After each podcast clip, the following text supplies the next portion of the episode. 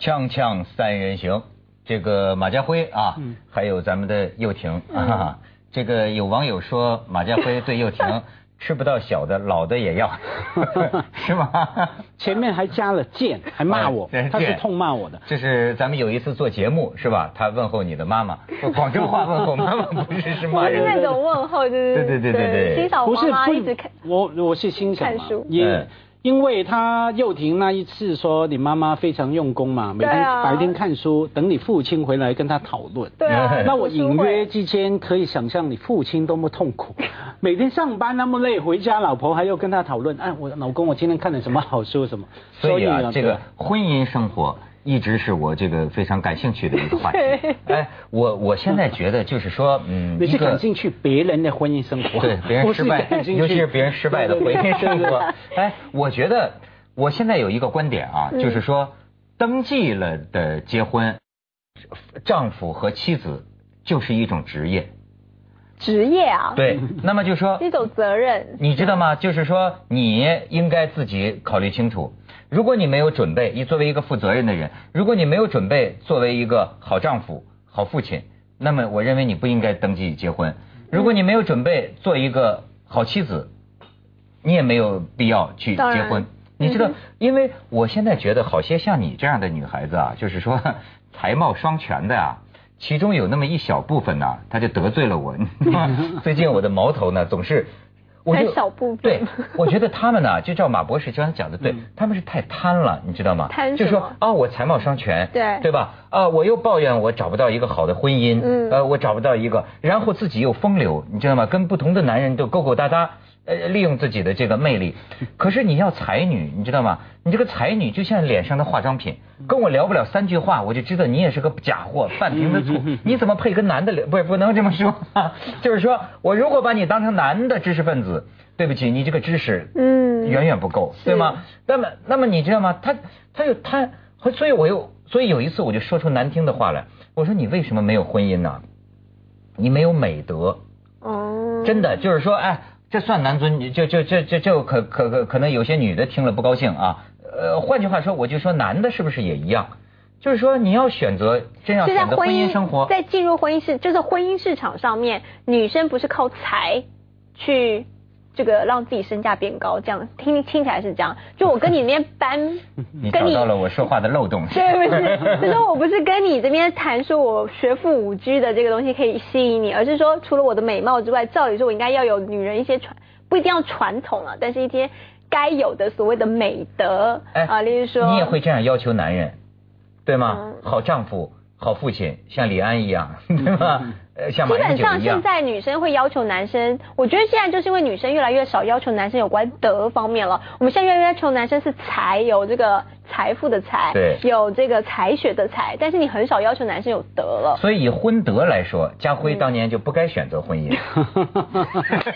你是批评你到底是在批评我，还是批评我太太？这句话好厉害哦！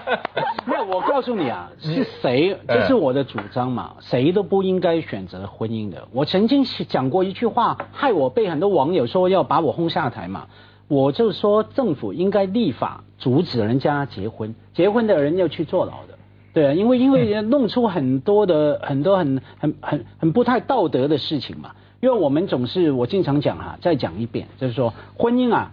的坏的地方不仅在于说你要选择结婚还是不结婚的时候发生，是从你从小看到你爸妈都是一个对一个，那你就觉得说我是可以占有一个人，我也是应该被别人占有的，嗯，就是这种概念出来的。那你成长了，整个心态就会扭曲，很多悲剧就这样出来了。而且我研究这个婚姻制度这么多年哈，就是我就觉得啊。我有一个感觉，你说这个世界啊，是不是给愚昧的人们预备的？就是哎，真的就像活在这个社会，我有时候觉得就是中国人讲就叫唾面自干呐，嗯，就是你唾沫退在我脸上，我让他自己干，就是我要侮辱我自己，对吗？你比如说，我觉得婚姻这个就是源自西方的这一套婚姻契约制度啊，我觉得就是说，要不说就是说，大部分人是不是愚愚愚昧的？你你自甘愚昧，那么你可以按照他行礼如仪。如果你稍稍尊重一下自己的智力，那么你就会觉得，他逼着你在侮辱你你自己。你比如说，你说那个婚姻誓言，我也主持过婚礼，我听他们两个骗子，我说你这不是培养骗子吗？就啊，现在的婚姻誓言你知道吗？改了，二零一三年最新的婚姻誓言就是牧师说，你愿意娶这个女人吗？爱她，忠诚于她，无论贫困或者富有，健康或者疾病，直至死亡。即使你们因为买卖二手房而暂时离婚，再和别人结婚，再和别人复婚，也不离不弃，忠贞不二，就像从来没有分开过。你愿意吗？现在大陆就有这样的事。对啊，太离谱了哦！这个国五条才还没，才细则才方向。国五条你都懂啊？哎，这是新新闻人呢？窦文涛先生，你也太小看我了。我以为你 不要你他以后跟我，以后跟我。真的马？马博士，我们聊一聊。你也太对对我是做新闻的，为什么不知道国五条？我我怎么刚刚想起你是做新闻？我老觉得你是个恨嫁的心。你我你你看得出我跟他的差别了？我多么尊重你！我所有对世界的了解都是看你的节目而来。哎呦，真是不是？问题是国五条我都不知道，你知道吗？所以我说你很新鲜。所以我不跟你卖弄嘛，是怕让你难堪。你看，我们就平常就让你觉得是恨嫁而已。我就我唯我是能让我知道国五条，就是因为他们去离婚。哦。你知道现在啊，哎，就说中国人，他们说这个聪明可以聪明到什么地步？我原来举过一个问题，他们是最近咱到咱们十五周年了嘛。又想起当年讲黄段子的事情，但是我讲这个绝不是黄段子啊，是提醒青少年你要有这种生活，你也可以要带套，对吧？这是正正面正能量是吗？就是当年有过一个问题，四个人互相交叉组合，如果他们发生性关系，但是只有两个套套，只有两个安全套，怎么样能够做到？最后都能发生，然后谁跟谁都没有接触，你知道吗？我留给一个难题啊，大家去解答，这很巧妙的。我不是说这个，我说的是另一个，就是说这个为了这个房子，二手房交易离婚，他们说最高的本领是要离到什么样才最少交钱？是两对夫妻，嗯，先分别离婚，嗯，然后再彼此跟对方的丈夫和妻子。结婚，呃，因为结了婚转让房子就不交那个税了嘛，是，就你夫妻之间转让就没有那个税，所以再结婚，结婚之后再离婚，然后再分别跟原来的复婚，这样一个过程可以实现二手房。最少的这个交易成本，你知道吗？那男人应该很爱这个国务条的细则，像是换妻，对，听着像换妻，我觉得你就觉得哇，就是形成另外一种想象。对，叶婷真会替替我们着想。所以律师就警告不要随便离婚，为了那百分之二十是划不来，因为很多往往离了就不再回来。有有有，这真有这样。先把他骗了再说。对啊，所以没有。可是文涛说说的对，那个那个结婚的时候那个发誓的证词啊。需要改一改，而且可是话说回来了，就算不改的话，也是互相在骗嘛，对不对？什么我爱你到死啊，什么让我想起作家木心啊，木心嘛，对，他也啊，对他有一句名句嘛，他说这是一个骗子骗骗子的年代啊。那我觉得用在骗子骗骗骗子，我觉得就是那个婚姻的情况嘛，骗子骗骗子，对不对？我讲一句话来来，我来骗你，可是其实你也要跟我讲，你也在骗我。其实木星那句话还有后面那一段的，哇，想不通怎么用。他说这是骗子骗骗子的年代，这个也是嫖客嫖嫖客的年代。哎呦头一回广州话说对了，不是普通话说对了。什么意思啊？嫖客嫖客说得清楚。我我想了好久，想不想不通什么意思。当然啦，嗯。互相，你知道吗？就是我们那个好，我们朋友当中有一些帅哥，你知道吗？有一些很帅的哥，过去还整天跟我们吹哈，又把谁谁谁睡了，又把谁谁谁睡了。后来我们有一个老朋友，就就是有一天终于忍忍忍忍不住了，说：“你以为你玩人家呢？人家人人家睡你呢，是吧？” 哎，他一听就颓了，你知道，这嫖客嫖嫖客嘛，对吧？现在很多女的，我认为真的，我就是发现啊，可以很花的。这我真是跟我年轻的时候不一样，尤其是你们这种一些才貌双全。我觉得，我觉得你一直觉得你的市场被威胁了，所以你最近非常的抵抗，你知道吗？就觉得你怎么越来越了解我？就觉得以前都是我称霸的时候，是我说了算，怎么现在变你们说了算？而且你还没有我两这个三两下子，然后你还可以就称霸这世界。现在很多时候就是你要搞得这个有点迷迷迷惘了，你知道？你还觉得是？谁占谁便宜，你有点弄不清，你知道吗？你还以为。就是像家辉这样的这个男士哈，他还觉得好像是哎，女人是不是爱我多一点，靠着我的魅力。而且来说，现在的小三最好你不要负责任，他最怕你要跟他负责任，就大家就玩玩呗，不不，大家都不要负责任是最好的。没错，千千万不要被骗。所有小三开始都是这样说，不用你负责任，放心放心，我都知道不追究。一过了大概五个月左右吧，台词不一样。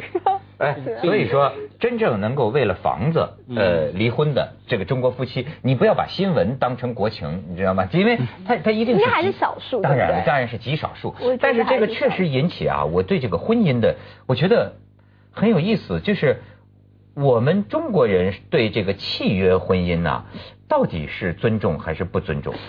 因为契约婚姻过去有个前提是在神，你对西方人来说。是在上帝面前，嗯，是不可违背的。我们是办个手续，嗯，没有，那还是有法律嘛。你其实不管对于人，还是对于呃我们的父母亲、长辈、整个社会，甚至只是对对方哈，我先不管什么签约的法律问题了，还是有那个呃，等于我答应了你一个事情，我觉得还是有压力嘛。那个压力不比说什么我在上帝面前许诺。来得轻嘛，一样，是，甚至可能更重要，是，因为坦白讲，你违反了那个那个发誓哈，那个那个我大给你的应许哈，上帝不会来管我，上帝不会真的来在我面前挤着我骂，真，可是我答应了，我我我辜负了你，你的爸妈会来找我骂。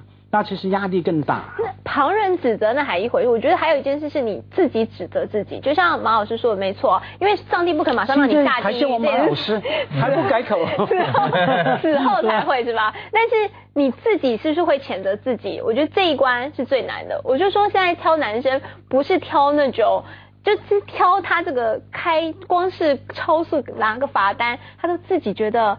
天哪，我做错事那种，他的出轨几率就比较低，因为他只有唯有男生自己管好自己，才会管好别人管他妈管他小三管小五管都没有用，所以他自己要管好。所以很多婚姻恐惧症的男人呢，实际上是超级谨慎的人，就特别谨小慎微，呃，这个这个特别负责任的人。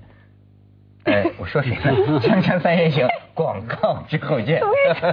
你刚才引用了一句木心的话，啊，我也给你引用一个名名人的话，咱们来这个看看，就是说，呃，对中国人啊，这个有当年严复说过这么一句话，就华风嘛，中华嘛，华风之弊，八字禁之，八个字就说完了，就是说始于作伪，终于无耻，就是说咱们比较喜欢。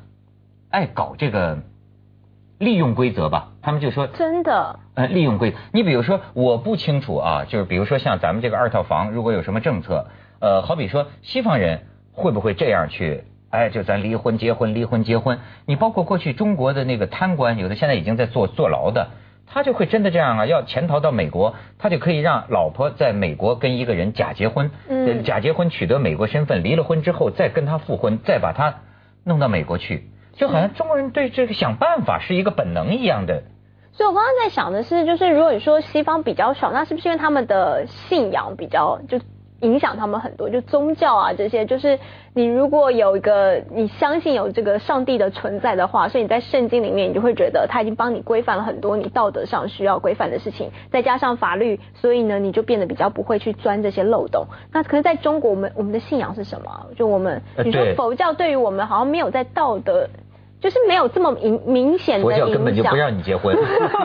对，这个看起来是婚姻问题，其实不仅是婚姻问题嘛。因为中国人不仅对婚姻嘛，对所有事情都是上有政策，下有对策，总有办法找到门路来解决。那我们很简单可以说，哎呀，因为制度不太明确嘛，哈，制度每一次任何的制度总有一些漏洞可以给我们弄，可以这样说。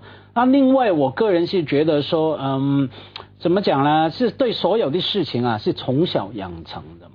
这是我经常举例说，从我们早上张开眼睛，呼吸那个空气是脏的不得了的，对不对？出门开车、吃饭是怕地沟油，然后到晚上睡觉这个那个，然后每一天几乎十五个钟头，面对种种的事情，你觉得不太舒服的、不太合理的时候。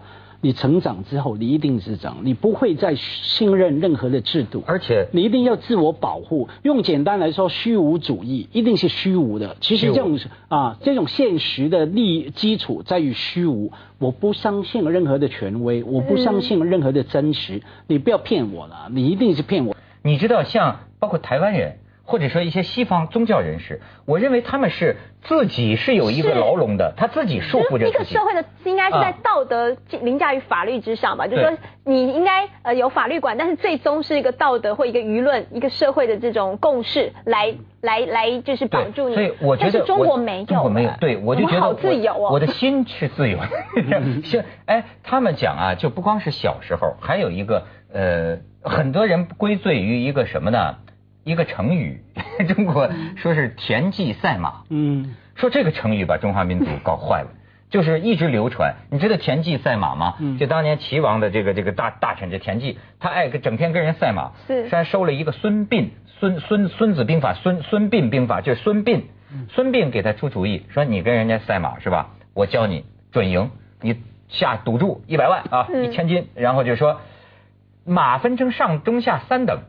你用你的呀下等马去跟他的上等马拼，是。第二场呢，你用你的上等马跟他的中等马，第三场你用你的中等马跟他的下等马，三战两胜，你赢了。所以田忌就把孙膑推荐给齐王，说这是将才、相才啊，厉害。所以这个故事啊，他们就你你你想想吧，有人说啊，实际上这个赞美了什么呢？就是玩弄规则，因为实际上孙膑是犯规了。呃，这个《史记》里边写的不清楚，但是在民间传说里是说有个条件的，就是说上等马跟上等马比，中等马跟中等马比。那么他你要这么说，他是违规，对吧？要按照我的观点呢，我觉得就是啊，太小了，这个力啊太小，就是我就会觉得呃，就是中国人呐表现出底线太低，你明白吗？就是说。